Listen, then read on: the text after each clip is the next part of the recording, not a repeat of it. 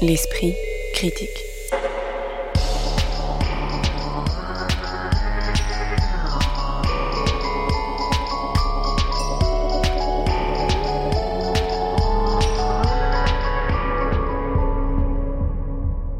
Mediapart. Le blockbuster pictural du moment, une exposition sur un aspect méconnu de la vie d'un des pères de la négritude, et un livre qui espère mettre le bordel dans tous les grands musées du monde. Il sera question aujourd'hui dans l'esprit critique de la confrontation entre les peintres Édouard Manet et Edgar Degas au musée d'Orsay, de Sangor et les Arts présenté au musée du Quai Branly, et enfin du livre de Françoise Vergès intitulé Programme de désordre absolu. On en discute aujourd'hui avec deux critiques, Magali Le Sauvage, rédactrice en chef de l'Hebdo, le numéro hebdomadaire spécial enquête du quotidien de l'art, et Victoria Le Salama, critique d'art et rédactrice en chef du podcast Chef d'œuvre en réserve. Bonjour à toutes les deux. Bonjour. Manet Degas est le titre de l'exposition présentée au musée d'Orsay que je vous déconseille de tenter de voir comme j'ai voulu le faire un week-end si vous ne souhaitez pas avoir le sentiment de vous trouver dans un métro bondé aux heures de pointe. L'exposition a été élaborée par l'ancienne directrice du musée d'Orsay, Laurence Descartes, devenue entre-temps présidente du musée du Louvre, en partenariat avec le Met de New York, où elle sera visible en début d'année prochaine. Ses commissaires à Paris sont Isolde Pludermacher et Stéphane Guégan. Édouard Manet, 1832-1883, Edgar Degas, 1834-1917, sont deux acteurs essentiels de l'art occidental et du renouvellement de la peinture dans les années 1860-1880, dont la confrontation des œuvres et des parcours veut ici dépasser le repérage des ressemblances et des divergences pour tenter de saisir un moment de la modernité picturale à laquelle leurs deux noms sont attachés. La légende veut que les deux hommes se soient rencontrés pour la première fois au début des années 1860 à l'intérieur même du Louvre, devant le portrait de l'infante Marguerite Thérèse par Velasquez. Alors la confrontation euh, de ces deux fils de bonne famille qui se sont connus, croisés, ont presque été amis avant de s'éloigner et ont tous deux eu une influence décisive sur l'histoire de l'art pictural peut sembler évidente.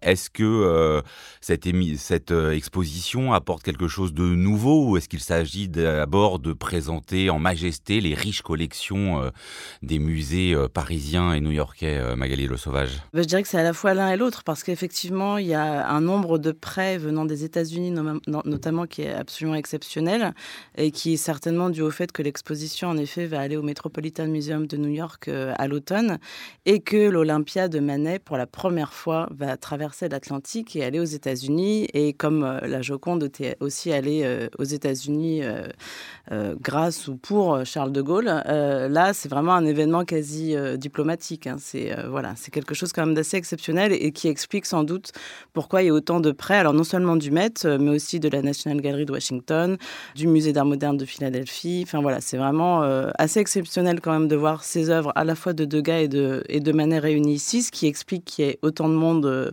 dans les salles. Mais bon, moi je trouve ça plutôt réjouissant parce que c'est une exposition qui est extrêmement rare, avec des œuvres aussi de collections particulières qu'on a vues assez peu. Moi, il y a plein de choses, notamment de Degas, que je connais moins bien que Manet, plein d'œuvres que j'ai découvertes et qui m'ont absolument euh, voilà stupéfié.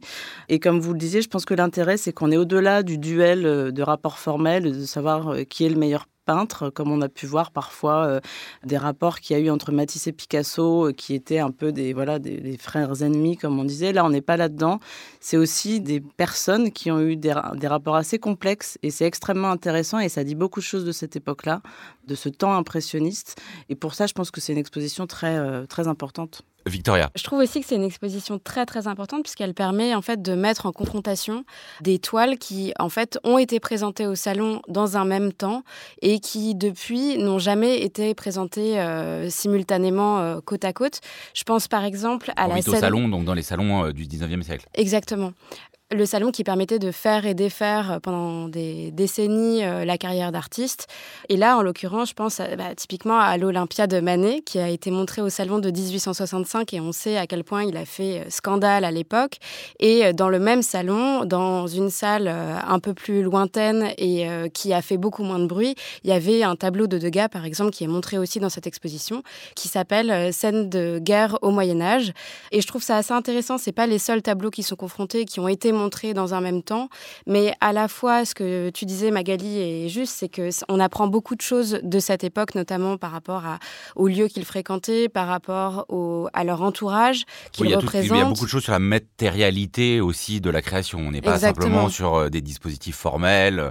Euh, on voit les réseaux, les collectionneurs qu'ils arrivent à toucher, euh, les salons effectivement dans lesquels ils exposent, les lieux qu'ils fréquentent en commun. En fait, les, les toiles ici sont euh, comme des témoins et des photographies d'un Paris bohème euh, pendant 15 années euh, de création. Et en fait, les personnages qui sont représentés sont montrés comme des témoins aussi de cette modernité, mais aussi comme des acteurs par ailleurs qui eux-mêmes ont produit. Je pense par exemple à Marcelin Desbotins, qui est un peintre qui est représenté de différentes manières, à la fois par Manet et par Degas. Évidemment, les sœurs Morisot, notamment Berthe Morisot, James Tissot, etc. Il y a énormément de, de peintres de cette époque ou d'acteurs du monde culturel qui sont représentés et de lieux également euh, de, bah, de rendez-vous pour ce milieu culturel qui sont représentés. Et peut-être un mot euh, pour entrer quand même dans l'exposition. Euh, c'est vrai que ce genre de la confrontation de deux grands noms bah, commence précisément à être un genre d'exposition.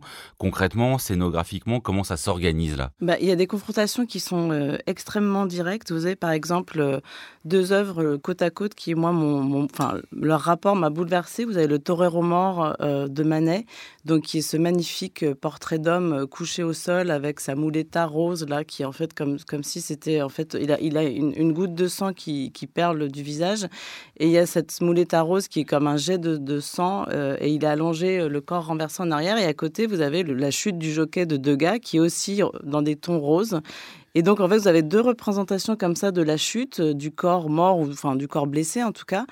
Et par exemple, ce sont deux œuvres, je pense, qu'elles étaient euh, déjà vues l'une à côté de l'autre. Et ce qui est très intéressant, c'est qu'on a aussi là, sur deux thèmes assez proches, des façons de l'aborder complètement différentes. C'est-à-dire qu'on voit que Manet est encore très dans la, tradition, il était très inspiré par Velázquez, par la peinture espagnole, une influence dont il s'est peu à peu détaché. Mais il y a quelque chose de très classique quand même dans, dans sa vision, alors que chez Degas, moi d'ailleurs, c'est ce qui m'a beaucoup euh, marqué dans cette exposition et qui fait que pour moi, c'est quelque chose de très nouveau, c'est que j'ai découvert chez Degas une une espèce de, modernité et de folie de composition qui m'a absolument euh, bouleversée, alors que je suis plutôt une Manet, euh, team Manet en général. Et donc ce jockey mort là, qui, qui, est complètement écartelé, comme le traitement que faisait Degas aussi pour ses danseuses, hein, qui sont, euh, enfin, il triture les corps comme ça. Il est extrêmement cruel avec ses modèles. On voit des femmes qui ont les cheveux tirés, on voit des jeunes filles écartelées. Ces danseuses en général sont maigrichonnes et pas du tout, pas du tout attirantes, bien que on voit des hommes qui les regardent avec concupiscence. Et donc voilà, on a deux traitements complètement différents. On a d'un côté quelque chose de très sensuel chez Manet. On est vraiment amoureux, on tombe immédiatement amoureux, amoureuse de cette euh, de ce torero là qui est extrêmement beau et qui est aussi dans cette plénitude de repos de la mort, alors que le jockey de Degas est vraiment dans, cette image de la mort sèche et dure et, très matérielle en fait. Et la confrontation de ces deux œuvres, par exemple, pour moi, c'est un, un des clous de l'exposition qui fait que bah, ça vaut le coup d'y aller. Question similaire, euh, Victoria, euh, la mise en regard, donc des fois effectivement c'est très frontal avec deux tableaux, des fois par contre il y a quand même des moments qui sont vraiment consacrés à l'un des peintres et puis on part sur un autre, ça dépend à la fois des thématiques visuelles et aussi euh, des époques. Vous, quelles, ont été bah, vraiment les confrontations qui vous ont permis peut-être de saisir quelque chose que la simple traversée d'un des peintres ne permettrait pas? Bah, Moi j'ai été aussi très saisie par ce mur qui permet d'exposer à la fois la femme sur une terrasse de, de qui est aussi dit La femme aux ibis, et euh, La femme au perroquet d'Edouard Manet, qui est un tableau euh, vraiment très très connu de 1866. Et ces deux toiles, en fait, euh, mises côte à côte, sont toutes les deux, enfin tous les deux des prêts du, du Met. À mon sens, sont vraiment frappants et vraiment marquants pour cette exposition, puisque on voit vraiment deux traitements qui sont totalement différents d'un sujet qui peut être comparable avec une modernité, en fait une définition de la modernité qui s'applique totalement différemment. Et c'est ça, je pense, la vertu, enfin l'une des vertus de cette exposition et qui est très intéressant, c'est que euh, en fait ça nous montre euh, une histoire de l'art tout en nuances. En fait, quand on apprend euh, très schématiquement en histoire de l'art les premières années, voilà le, fonctionnement de, des milieux artistiques au 19e, on comprend que le salon permet de faire et défaire les artistes qui vont progressivement vus être comme des artistes officiels.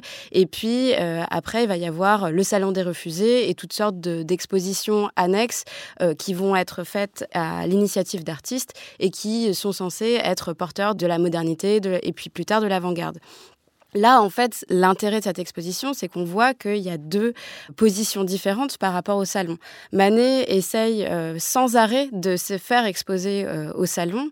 Euh, il essaye de vaincre le salon, c'est ce qu'il dit. Tandis que, par exemple, Degas va s'en détacher progressivement pour, dès les années, je crois, 1870, en fait, sortir de ce système-là et devenir un des piliers des expositions impressionnistes. Et c'est ça que je trouve très intéressant là, c'est que euh, en fait, ces deux visions de la modernité qui font des pas de côté ou pas par rapport au salon et par rapport aux institutions euh, culturelles de l'époque. Et euh, enfin, en fait, ils sont tous les deux très modernes l'un et l'autre. Et ce qui est intéressant, c'est que c'est paradoxal parce que ça va un peu à l'inverse de leur conviction politique euh, personnelle, puisque Manet était un républicain euh, fervent, Degas était quand même quelqu'un d'assez réactionnaire, antisémite avéré, anti-réfusard, et que d'un côté vous avez Manet qui veut absolument participer au salon, donc être reconnu quand même par ouais, qui joue le jeu de l'institution, voilà, de l'institution qui veut être reconnu par cette élite, notamment impériale, hein, puisqu'on est on est au Second Empire dans les années 1860, alors que Degas, lui, immédiatement, il veut absolument pas rentrer dans ce jeu là et il est l'un des organisateurs les plus euh, actifs des salons impressionnistes. Et paradoxalement, donc c'est quand même deux, comme vous disiez, c'était vraiment deux fils de bourgeois. Hein. donc on n'est pas vraiment dans, la, dans le bohème non plus. Hein. Degas lié à une famille euh, de la noblesse italienne, euh, Manet aussi, voilà, fils de bourgeois.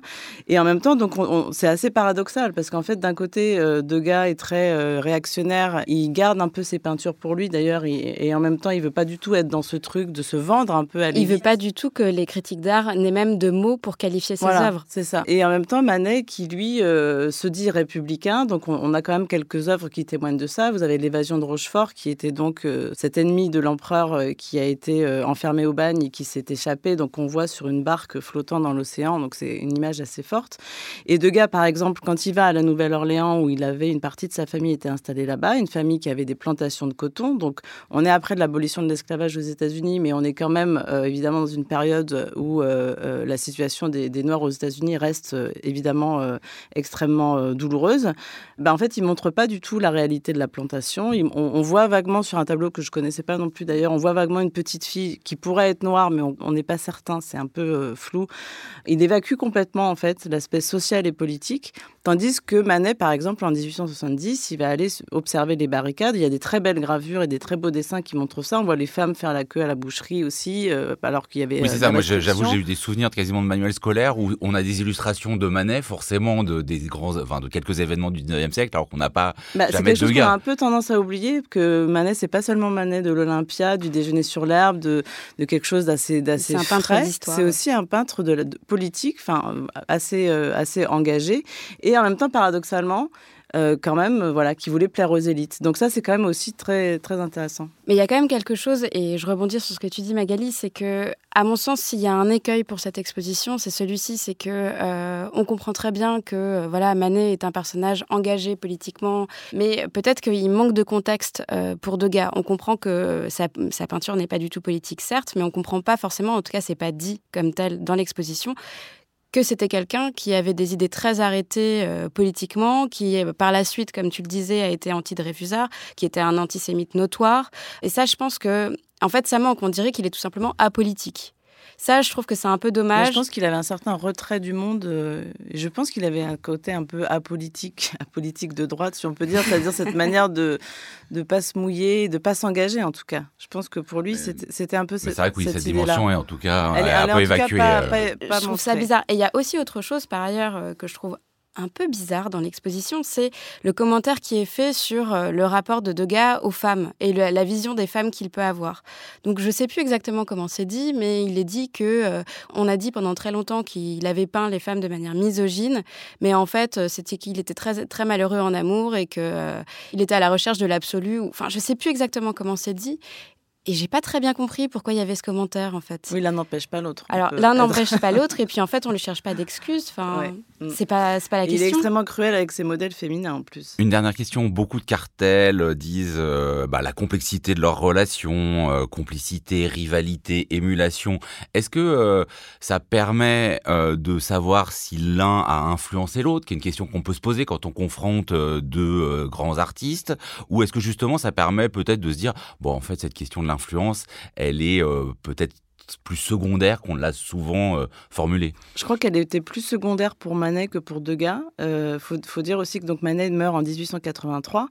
Et en fait, Manet meurt et c'est un peu le début de la fin de, l'impressionnisme comme mouvement organisé. Après, la peinture impressionniste va continuer de, de, longues décennies après. Et Degas était très impliqué, comme on disait, dans l'organisation de ces expositions impressionnistes. Et euh, Degas va acheter beaucoup d'œuvres de Manet. Oui, c'est ça aussi qu'on, enfin, moi que je découvre un peu, c'est à quel point la collection euh, de, euh, de Degas contenait des Manet et puis une fameuse reproduction aussi de l'Olympia par Gauguin. Alors qu'il n'en avait pas acheté avant sa mort, enfin qu'il n'en avait pas acquis avant sa mort. Donc il a acquis après sa mort. Et ce qui est aussi intéressant, c'est que ça correspond aussi à un moment pour Degas où déjà il se retire, donc bon, les expositions impressionnistes s'arrêtent, donc il se retire encore plus des mondanités artistiques parisiennes, et en plus il va commencer à expérimenter à, expérimenter à ce moment-là énormément de nouvelles techniques, la sculpture par exemple, parce que nous on connaît la petite danseuse de 14 ans, mais c'était pas du tout destiné à être montré à l'époque, ces petites sculptures euh, en terre qui ont été ensuite fondues en bronze, la photographie aussi qu'il expérimente, ce qui à l'époque était quand même assez révolutionnaire, et ça c'est des choses qu'il n'a pas montrées et qui viennent après la mort de Degas et après la mort entre guillemets de l'impressionnisme comme mouvement organisé. Et donc, je trouve ça très intéressant de voir qu'en fait, après la mort de Manet, il acquiert ses œuvres et que je pense qu'elles l'ont nourri. Il avait quand même mis dans l'entrée de son appartement une reproduction de l'Olympia par Gauguin. Donc on peut imaginer l'effet que ça devait faire sur le, visiteur qui arrivait chez lui et qui, avait ça, cette, image quand même extrêmement forte qui, était là. Donc je trouve ça très intéressant sur ce passage en fait euh, de relais de l'un à l'autre malheureusement dû à la mort de Manet. Après, euh, je te rejoins complètement. Il y a une photographie dans la, à, toute fin de l'exposition où on voit Degas dans son appartement où il y a euh, plusieurs œuvres de Manet qui sont exposées. Donc il y a la nature morte du jambon. Il y a aussi le polichinelle qui est exposé. Euh, et ça, je trouve que c'est assez, assez chouette. On voit qu'il vit vraiment dans un environnement de ces peintures de Manet qui l'ont pas forcément. Moi, je, ne suis pas sûre qu'il l'ait forcément influencé, mais on voit vraiment qu'il y a un rapport, un rapport humain en fait très fort. Et j'ai trouvé ça extrêmement émouvant. Je pense que c'est la liberté de Manet qui l'a influencé plus que sa peinture elle-même en fait. Manet de Gas, cela a ouvert le 28 mars dernier et c'est visible jusqu'au 23 juillet prochain au musée d'Orsay. L'esprit critique. Mediapart. Sangor et les arts, sous-titré Réinventer l'universel, est le titre de l'exposition qui a ouvert au musée du Quai Branly au début du mois de février, que vous avez le temps d'aller voir puisqu'elle se tient jusqu'au 19 novembre prochain. Les commissaires en sont Mamadou Diouf, professeur d'études africaines et d'histoire à Columbia, ainsi que Sarah Ligné et Sarah Friou-Salga. L'idée est de dresser un portrait de l'écrivain, poète et homme d'État Léopold Sédar Sangor, né en 1909 et mort en 2001, à travers la politique culturelle qu'il mena au lendemain de l'indépendance du Sénégal comme président de ce pays entre 1960 et 1980. L'exposition, qui se tient en haut du musée, est relativement petite, mais elle est dense et présente des textes, photographies, affiches, extraits de vidéos et d'enregistrements de Sangor ou d'autres poètes. Alors Sangor est d'abord connu hein, pour avoir promu euh, pendant les années d'entre-deux-guerres aux côtés d'Aimé Césaire ou des sœurs Nardal ce qu'on a appelé le mouvement de la négritude, puis par sa métamorphose d'homme de lettres et d'art en homme d'État après l'indépendance du Sénégal, dont il devint le premier président pendant 20 ans, et euh, l'originalité de cette exposition est de montrer que euh, l'homme d'État fit quelque chose d'important en matière culturelle une fois au pouvoir, avec un bilan important, organisation du premier festival mondial des arts nègres en 1966, ouverture du musée dynamique de Dakar, création de la manufacture nationale de tapisserie de Thiès, ou encore inauguration du théâtre national Daniel Sorano. Est-ce que pour commencer cette discussion, la principale vertu, euh, Victoria Lobolog Salama, de cette exposition, c'est d'attirer euh, ben, la lumière sur une activité de Sangor qu'on connaît moins que euh, voilà reste de son parcours. Euh, oui, je pense que c'est complètement ça, et c'est de montrer en fait à, quel point euh, il a considéré la culture comme un moyen politique en fait. La, politique culturelle était à, son apogée, et c'est d'ailleurs ce qu'on lui a reproché, et ça fait l'objet d'une section plus tard. Mais euh, il faut savoir que Sangor, à partir du moment où il devient président du Sénégal, il décide qu'un quart du budget de l'État est alloué à la culture et à la création à la fois d'institutions culturelles pour justement montrer l'art contemporain africain, mais également pour former les artistes de demain. Il considère que les artistes sont les ambassadeurs de la culture sénégalaise et a fortiori africaine. Et c'est vraiment très intéressant puisqu'on voit à quel point c'est, en fait, il, va mettre en place chaque rouage et chaque jalon pour que la culture irrigue partout dans le monde ensuite. Après, euh, donc euh, pour décrire un peu hein, cette exposition, on peut euh, dire qu'elle repose moins sur des œuvres que sur des archives, même s'il y a quelques toiles, notamment de l'artiste sénégalais Iba Ndiaye, hein, qui est un des représentants de ce qu'on a appelé l'école de Dakar. Est-ce que ce déséquilibre entre la dimension archivistique et artistique et peut-être ce qui fait la limite et la portée de cette exposition, Magali Le Sauvage? Moi, je trouve que c'est effectivement une exposition très limitée. Enfin, je trouve qu'il n'y a rien dans cette exposition. Enfin, j'ai été quand même assez étonnée de voir euh, que dans un, musée comme celui-là, pour un tel sujet, il y, avait, il y avait si peu de choses qui étaient racontées. Et puis, en fait, euh, par exemple, rien qu'à propos de Sangor, en fait, on apprend très peu de choses sur lui. Quelles sont ses origines sociales? Quelle est sa formation? D'où vient-il? Pourquoi Comment est-il devenu président euh, du Sénégal? Enfin, je sais pas. Pour moi, c'est quand même des, questions un peu de base. Et ensuite, en fait, si vous voulez, j'ai l'impression que c'est une exposition qui est là pour justifier le Quai Branly en quelque sorte, pour justifier ce qu'a été autrefois le musée des arts d'Afrique et d'Océanie dont les collections euh, ont été euh, bâties euh, en partie grâce aux échanges, mais des énormes guillemets, qu'il y a eu entre la France et le Sénégal et d'autres pays d'Afrique, d'Océanie, et qui en fait étaient vraiment de la malhonnêteté totale en fait de la part de la part des colonies françaises.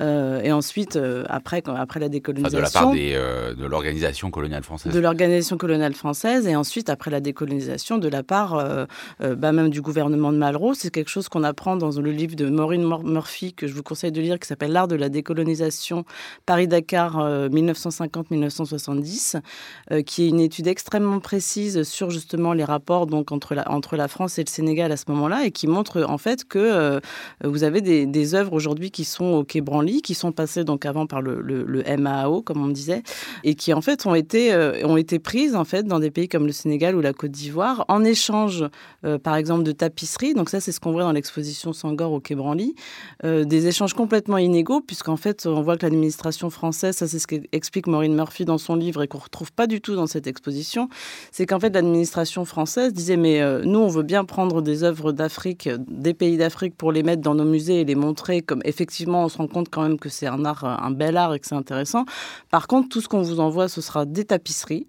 Donc en fait, il y a eu 15 tapisseries d'Aubusson qui ont été envoyées euh, euh, au Sénégal, qui ont disparu depuis d'ailleurs, qui en fait étaient des reproductions, puisque par définition, une tapisserie, c'est fait à partir d'un carton et c'est des reproductions. Et ça, c'est juste un exemple parmi beaucoup d'autres en fait si vous voulez d'inégalité totale. Et ça c'est pas du tout c'est pas du tout dit dans l'exposition. Et en fait on voit on voit si vous voulez comme des Victoria en fait que les artistes sont considérés comme des ambassadeurs. Il y en a qui se sont rebellés contre ça comme Issa Samb par exemple. Enfin, il y a quand même énormément de choses comme ça qui sont assez peu, très légèrement souligné dans l'expo, mais assez peu. Et moi, je trouve ça assez sidérant qu'en 2023, on continue ce discours post enfin pas, même pas post-colonialiste, complètement encore colonialiste, en fait, de considérer, si vous voulez, que, que la France a accueilli ses œuvres et que euh, merci Monsieur Sangor et qu'il n'y a pas plus de choses à dire. Oui, c'est une, expression un peu diplomatique sur la diplomatie euh, de Sangor. Bah, on le sent, on le sent complètement, notamment cette euh, section sur la dissidence. Alors, l'expo, elle a six sections et cette expo, enfin, c'est des sections qui sont quand même un peu importantes et qui font à chaque fois plusieurs murs. et celle qui concerne la dissidence, en tout cas, c'est comme ça qu'elle est appelée, c'est même pas un pan de mur et il euh, n'y a rien qui est écrit, rien qui est montré. On sait juste que voilà, il s'assemble euh, à créer, ou en tout cas à participer à créer euh, le laboratoire Agitar. voilà, en fait, on nous dit que oui, il y a des dissidences, mais il faut savoir qu'au début de l'expo, il y a un film qui tourne en boucle où où il y a des artistes et des écrivains, des intellectuels qui disent que oui, à l'époque, dans les années 80, ils étaient tous contre Sangor, mais parce qu'en fait, c'était dans l'air du temps. Mais aujourd'hui, ils se rendent compte de l'influence que, euh, et de l'importance que Sangor a eu pour le Sénégal, etc. Bon, c'est vrai aussi, il a eu une importance euh, euh, énorme pour le développement des arts au Sénégal. Mais c'est vrai que c'est étonnant, en fait, de montrer aussi peu de, de contextualisation et de problématisation même euh, dans notre euh, monde d'aujourd'hui de tout ça en fait. Et d'ailleurs, euh, il y a une seule phrase qui est dite en ce sens dans le et c'est dans le, le, mot du président du musée qui est écrit dans la préface du, du catalogue où il dit la conception décolonisée de l'universel qui se fait agissante depuis plusieurs années déjà, avec le mot universel, ah ouais. re non, bah, sur le tapis je pense qu'il faut ouais, encore dire un mot de, de ce sous-titre, euh, réinventer l'universel. Alors, c'était une des vraies problématiques de Senghor. Est-ce qu'on peut garder l'universel en le décolonisant? Mais là, euh, on a l'impression que, ouais, bah, oui, ça, ça, passe aussi à la trappe. Il bah, faut voir aussi où on est. C'est-à-dire qu'on est au musée du Quai Branly, qui bah, est, un musée des, des, arts non, non européens, comme on dit, extra-européens, comme on dit. Donc, il y a quand même une vision, une vision des musées complètement dépassée. Donc, en fait, c'est le musée Avec une scénographie complètement dépassée voilà, exotisante, voilà. de, de gens nouvelles, exotisante, parce qu'évidemment, euh, quand on sort de l'Europe, c'est la forêt vierge, c'est bien connu.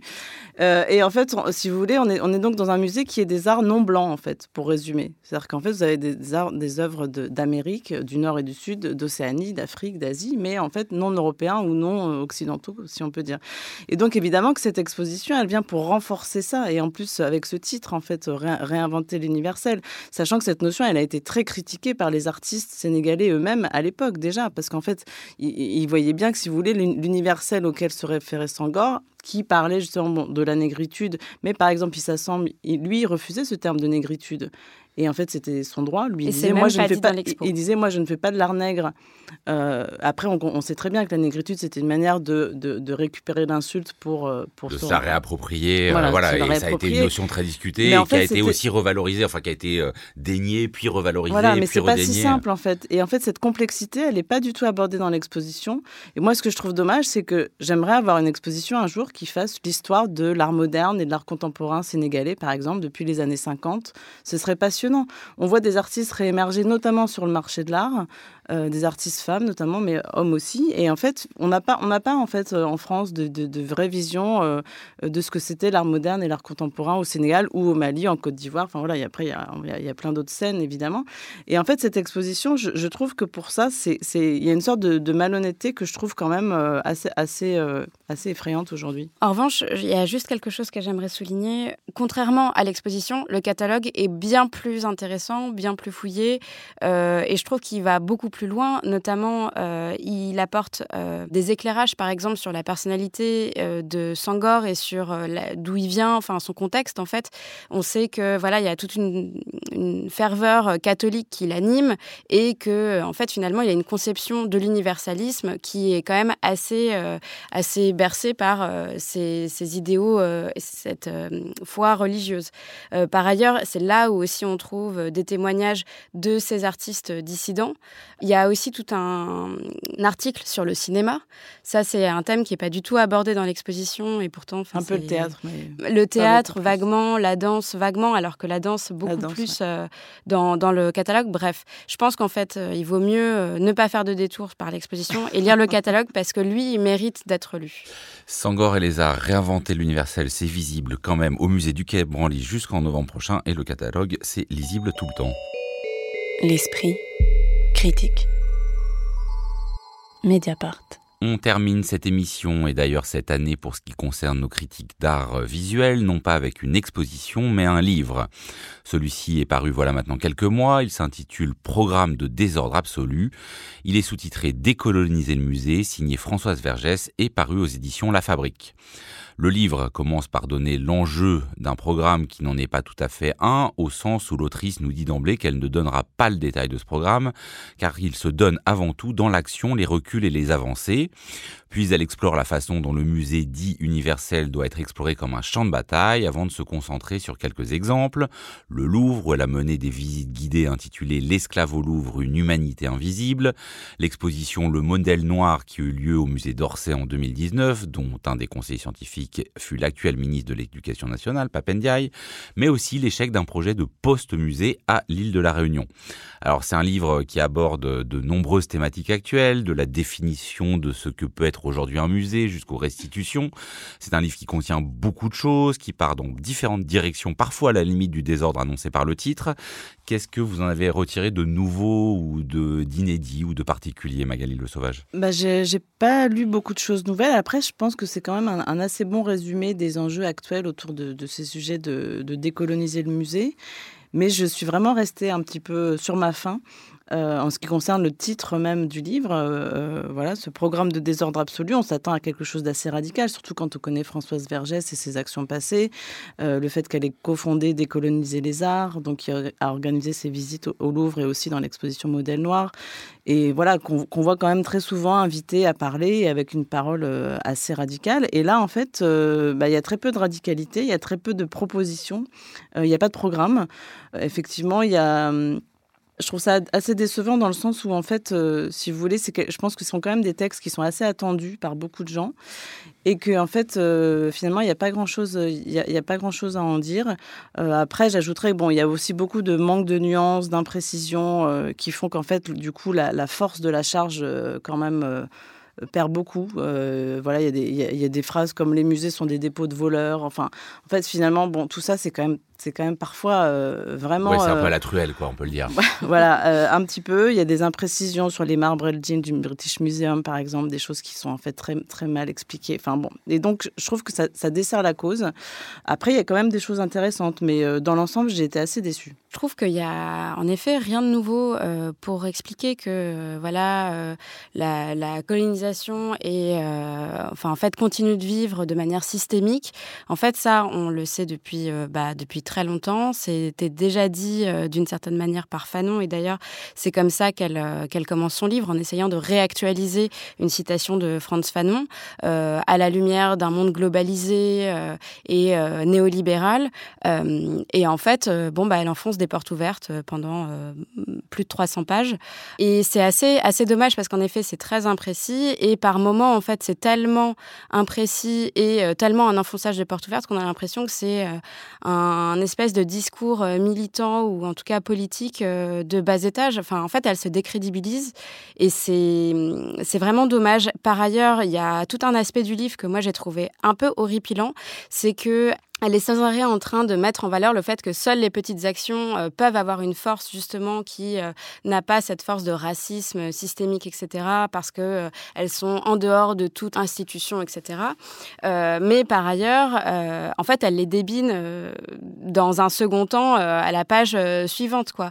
Et elle est sans arrêt en train de parler de ses propres actions, en train de dire j'ai essayé de faire ci, j'ai essayé de faire ça, sans dévoiler tout, tout, tout, ce qu'elle dit. Par exemple, elle parle de son, de son projet de musique euh, à La Réunion. Et en fait, on sent que tout tourne à l'échec. Donc finalement, elle dit qu'il faut un programme de désordre absolu, qu'il faut décoloniser les musées, mais elle ne donne aucune solution, aucune piste, et euh, elle débine simplement.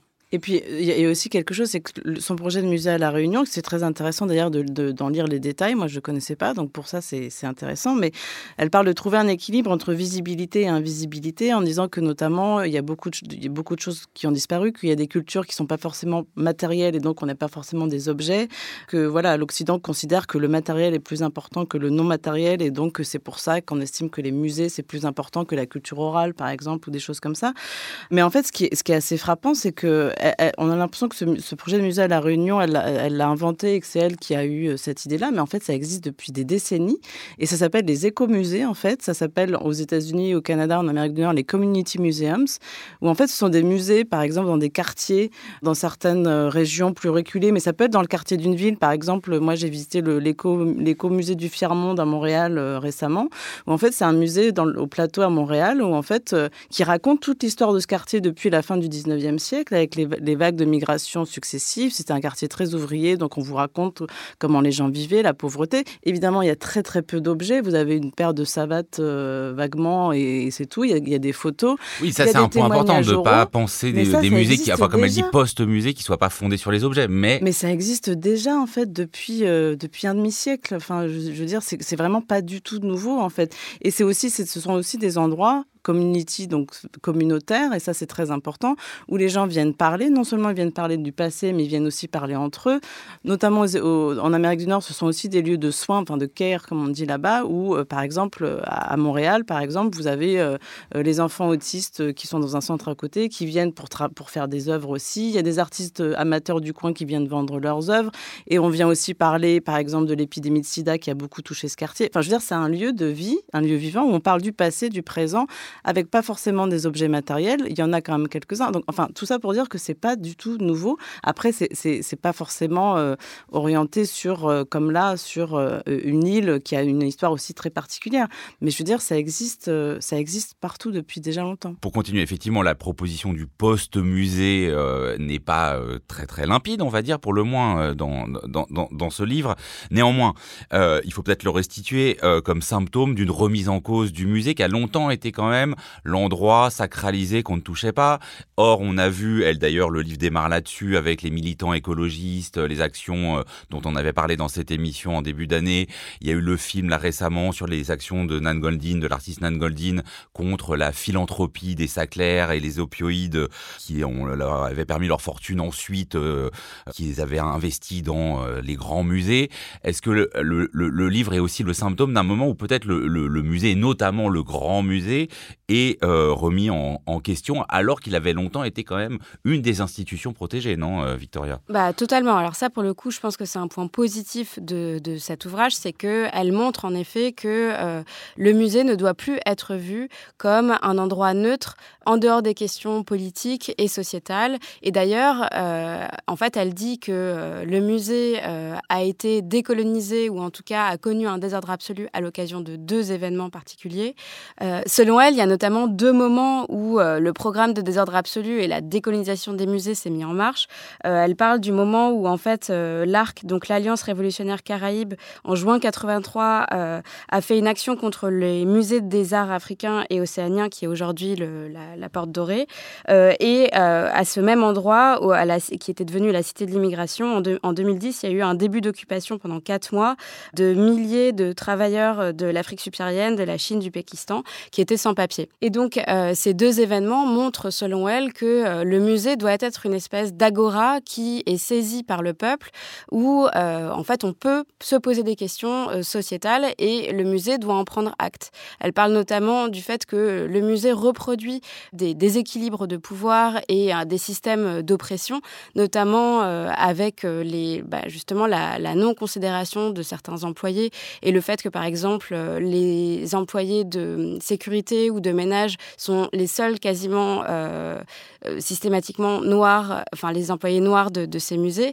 Donc oui, je trouve que cet ouvrage permet de montrer que le musée doit être remis en question et qu'il ne fait pas euh, exception en fait dans la remise totale en question de, ces questions décoloniales. Oui, c'est-à-dire que prendre, je pense, l'institution comme un tout en intégrant, y compris, bah voilà, qui fait le ménage dans les musées, ça peut être intéressant. Mais le souci, il me semble, du livre, c'est effectivement, vous l'avez un peu dit, son elle dit un moment euh, que les programmations institutionnelles qui se disent décoloniales sont soit de l'habillage, soit une tentative de récupérer la théorie et la pratique décoloniale pour les neutraliser, mais sur une question qui est très importante, qu'elle aborde aussi, qui sont les restitutions. Il y a eu un rapport quand même très complet euh, de Benning Savoy et Felwin Sarr en 2018, dont toutes les préconisations n'ont effectivement pas été appliquées, mais qui pour le coup entraient dans le détail euh, de ce qui peut être fait, comment et tout ça. Voilà, on est là euh, encore une fois, dans un jugement euh, trop à la hache, non? Pour déboucher sur quelque chose. En fait, elle donne pas de solution. C'est-à-dire qu'en fait, elle parle de son. Bon, il y a donc cette idée de poste-musée, mais que faire des musées euh, qui existent, en fait? C'est-à-dire, que faire des musées qui sont là avec, avec des objets? Et ça, elle, en fait, elle n'en parle pas. Parce qu'en fait, moi, quand je lis comme sous-titre décoloniser le musée, je pense aux musées existants et je me dis comment on fait pour les décoloniser, cela. Et ça, elle n'en parle pas. Elle, parle des restitutions, elle reconnaît quand même l'intérêt du rapport Sars-Savoie euh, voilà, de, certains écrits. Mais en fait, si vous voulez, elle, elle, explique pas. Euh, alors, elle dit oui, effectivement, il faut mieux traiter qu'il y ait une meilleure représentation des personnes racisées dans les musées. Mais voilà, ça s'arrête là et bon, euh, ça va pas beaucoup plus loin. Mais qu'est-ce qu'on fait des œuvres aussi? C'est-à-dire comment on organise les restitutions? C'est pas si simple de dire il faut restituer. Comment on les organise? Et est-ce qu'on est-ce qu'on commence aussi euh, à restituer à, des pays euh, qui, qui n'ont pas été des colonies? Enfin, je veux dire, c'est des questions qui sont quand même très très vastes et qu'elle n'aborde pas du tout en fait. En dehors de cette proposition de visite qu'elle a faite, mais qui encore une fois, c'était pas la première fois qu'on faisait des visites décoloniales dans le musée. On a l'impression que ce qu'elle a commencé au Louvre et, et, continue au, au, musée d'Orsay avec le modèle noir, c'était la première à le faire. Mais par exemple, en Belgique, vous avez des visites touristiques. Alors, c'est plutôt décoloniser le tourisme, mais ça, ça va un peu ensemble. C'est-à-dire que L'idée, c'est de, de, visiter des villes et d'aller voir les monuments et de parler des monuments qui sont devant nos yeux, des sculptures notamment, et d'expliquer en fait pourquoi ces monuments sont là, grâce à quels donateurs ils ont été euh, bâtis, donc qui étaient dans, anciens esclavagistes ou autres. Et en fait, ces, ces, visites décoloniales, ça existe depuis longtemps aussi. Ça existe avant Françoise Vergès. elle a, elle a un peu tendance quand même à se mettre beaucoup en avant. Euh, et, et, ce qui est dommage, c'est qu'en fait, elle, a, elle aborde pas euh, la question que personne n'arrive à résoudre aujourd'hui de comment décoloniser les musées aujourd'hui qui existent, les, musées, des grands musées universels, comme on dit, euh, enfin pseudo-universels, il n'y a pas de solution. Victoria, pour terminer. Mais par ailleurs, euh, je rebondis sur ce que tu dis. Elle parle notamment des sculptures qui sont devant euh, le Parlement, etc., qui en fait sont des figures euh, de personnes illustres de l'histoire française qui ont eu aussi un énorme impact dans l'esclavage ou la, colonisation, notamment Colbert. Et elle dit typiquement qu'une médiation n'est pas suffisante. Donc par exemple, les tours dont tu parles, mhm. je pense qu'en fait ça lui conviendrait même pas et c'est pas suffisant. Bien sûr. Et ce qui est assez intéressant, c'est que quand on lit en fait le précédent, enfin un des précédents ouvrages euh, auxquels elle a participé, qui s'appelait Décolonisons les arts en 2018, euh, dans lequel elle a participé, ça se terminait sur six propositions concrètes où elle proposait justement bah, des, pistes pour décoloniser les arts. Euh, alors c'était plus la pratique artistique plus que les musées, mais il y avait quelque chose qui était, qui, enfin en tout cas, qui était on voyait plus vers où ça pouvait aller. Exactement. Et il y avait quand même une idée que l'enseignement et la médiation pouvaient être les meilleurs alliés justement pour décoloniser tout ça. Or là, systématiquement, c'est débiné. Et ce qu'elle dit sur euh, le modèle noir, euh, c'est assez, euh, assez frappant. Elle dit que bah, c'est bien beau les expositions, c'est bien beau de citer les noms des, esclaves ou en tout cas des modèles qui, ont, qui sont représentés sur les toiles. Mais en fait, ça suffit pas et ça ne fera pas renverser le, système, le, le, système colonial qui continue de perdurer. Bon bah oui, mais après ça, ce qui n'est pas forcément faux. Ce qui n'est pas forcément faux, mais en fait, on en fait quoi après? Il faut peut-être que ça commence quelque part. Et alors, soit que ça commence par en fait une politique générale, soit ça commence par les musées. Et en fait, ça doit rentrer, enfin, ça doit commencer par quelque part et par les expositions notamment. Programme de désordre absolu, décoloniser le musée, c'est un ouvrage signé Françoise Vergès, paru aux éditions La Fabrique. Merci beaucoup à toutes les deux. On se retrouve la semaine prochaine pour une émission consacrée au cinéma. L'Esprit Critique est un podcast proposé par Joseph Confavreux pour Mediapart, réalisé par Samuel Hirsch et enregistré dans les studios de Gond par Karen Boone.